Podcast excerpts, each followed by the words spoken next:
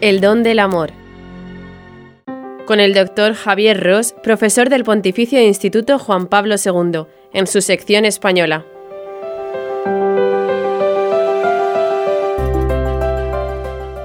Apertura a la vida.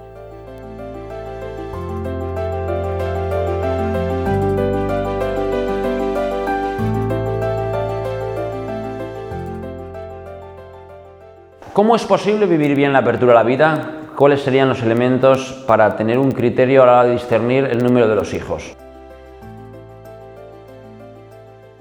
Bueno, pues la experiencia y el sentido común nos dice, y la sociedad en la que vivimos nos dice que tener un hijo siempre te viene mal o siempre te viene bien. Depende cómo lo enfoques. Cuando uno está abierto a la voluntad de Dios, pues eh, este compromiso que supone el bien matrimonial de la fecundidad, al cual tú eres consciente cuando te entregas, en el momento del consentimiento, expresamos delante del testigo cualificado que es el sacerdote, los esposos en nuestro ministerio sacramental, expresamos que estamos dispuestos a acoger ¿eh? a acoger eh, libremente y amorosamente los hijos que Dios nos dé. Es un compromiso matrimonial, es, participa, la apertura a la vida participa de la esencia del matrimonio. No podemos excluir positivamente el bien de los hijos en el matrimonio, porque no hay matrimonio, es otra cosa. ¿eh? Es otra cosa, en el momento en que, en que los novios, en que la pareja excluye positivamente, claramente, el bien de los hijos, ahí no hay matrimonio.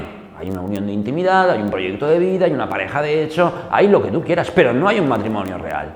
Entonces, podemos decir que tener un hijo pues te viene bien siempre. Cuando entras en esta dinámica de la gracia, cuando estás en esta dinámica de la misericordia de Dios, pues bueno, mm, estás abierto humildemente a que Dios te permita participar en su creación y tener un hijo, con todos los sufrimientos, problemas e ilusiones y grandezas que ello conlleva, ¿verdad?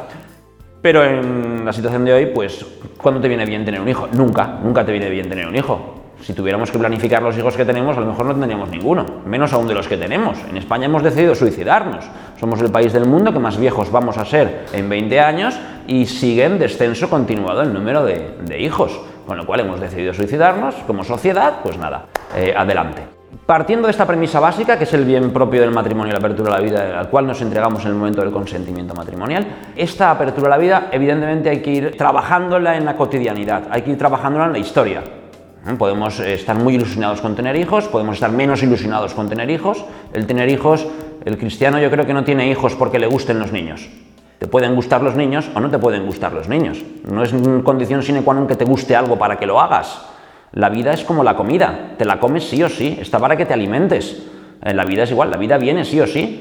Y ahí está el poder vivir en el, en el ámbito de la trascendencia, de acoger lo que viene para santificarlo y crecer en el amor. Entonces, hay que ir combinando este compromiso que brota del sacramento con la cotidianidad, con las circunstancias de la vida, con los problemas que vamos teniendo, con las fases del desarrollo tanto del individuo como del matrimonio, ¿verdad?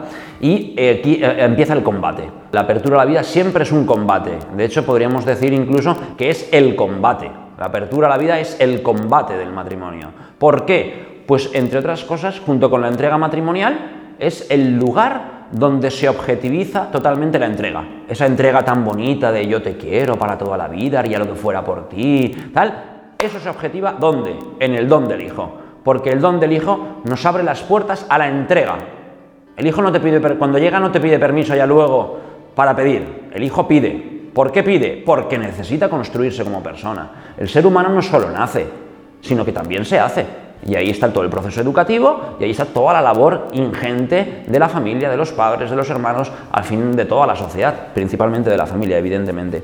Por tanto, la apertura a la vida conlleva un sufrimiento, conlleva un sufrimiento físico para la madre en el momento del embarazo, conlleva un sufrimiento físico con eh, el momento del parto, además unos sufrimientos en estos momentos, eh, la apertura a la vida no es fácil, la cuestión por ejemplo del tema de las cesáreas, hoy en día donde tenemos una medicina en el mundo occidental y especialmente en España, donde la cesárea es muy normal, la apertura a la vida es muy difícil, porque conlleva la sucesión de cesáreas, conlleva un riesgo importante para la vida de la madre y para la vida del, hijo, con lo cual el embarazo, el parto, conlleva un sufrimiento importante y luego el sufrimiento que conlleva, sufrimiento entendido como entrega, como no me apetece, como en este momento no me viene bien, o sufrimientos más grandes, evidentemente.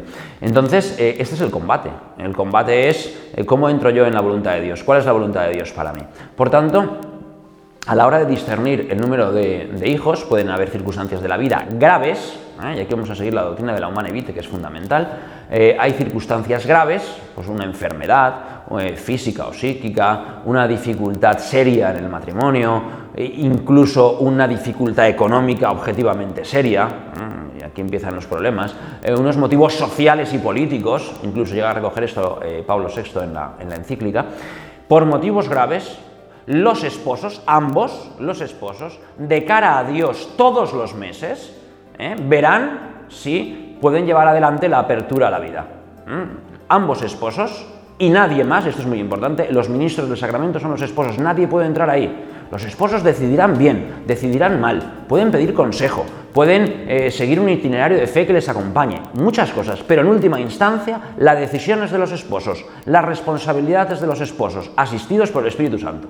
Por eso, ambos esposos, todos los meses, no hay decisiones a largo plazo, todos los meses, de cara a Dios en la oración, impetrando de Dios el Espíritu Santo, pidiéndole la gracia santificante propia del matrimonio, deben decidir cómo llevar adelante ese mes la apertura a la vida. Bien, ya lo tenemos, ya hemos, eh, vemos, hay una causa grave, no, no es momento ahora de tener otro hijo. Bien, entonces podemos acudir a lo que se llamamos las la regulación natural de la fertilidad humana. ¿En qué consiste la regulación natural de la fertilidad humana? Consiste en conociendo nuestra biología, conociendo nuestro cuerpo, especialmente el de la mujer, evidentemente, que es la que, la que lleva adelante el embarazo y la que se queda embarazada, conociendo los mecanismos eh, del ciclo menstrual, somos capaces de realizar el acto conyugal en aquellos momentos en que la mujer no se puede quedar embarazada. Y aquí hay una antropología totalmente distinta de la anticoncepción. Pueden ser muy parecidas, parece que es lo mismo, porque el resultado es que no tienes el hijo. Sin embargo, en la concepción antropológica, teológica y fisiológica es totalmente distinta, totalmente distinta. En la regulación natural de la fertilidad humana no eh, introducimos ningún elemento ajeno, no eh, rompemos el plan de Dios. En última instancia, y no rompemos los significados unitivo y procreativo. Esto es muy importante. El acto conyugal tiene estas dos dimensiones, unir y procrear. El acto sexual no está para tener placer, que también es una consecuencia, es un efecto colateral que decimos ahora. El problema es pasar de efecto colateral a fin primario, porque los fines primarios, básicos y fundamentales del acto conyugal es unir a los esposos y dar la vida a un nuevo ser.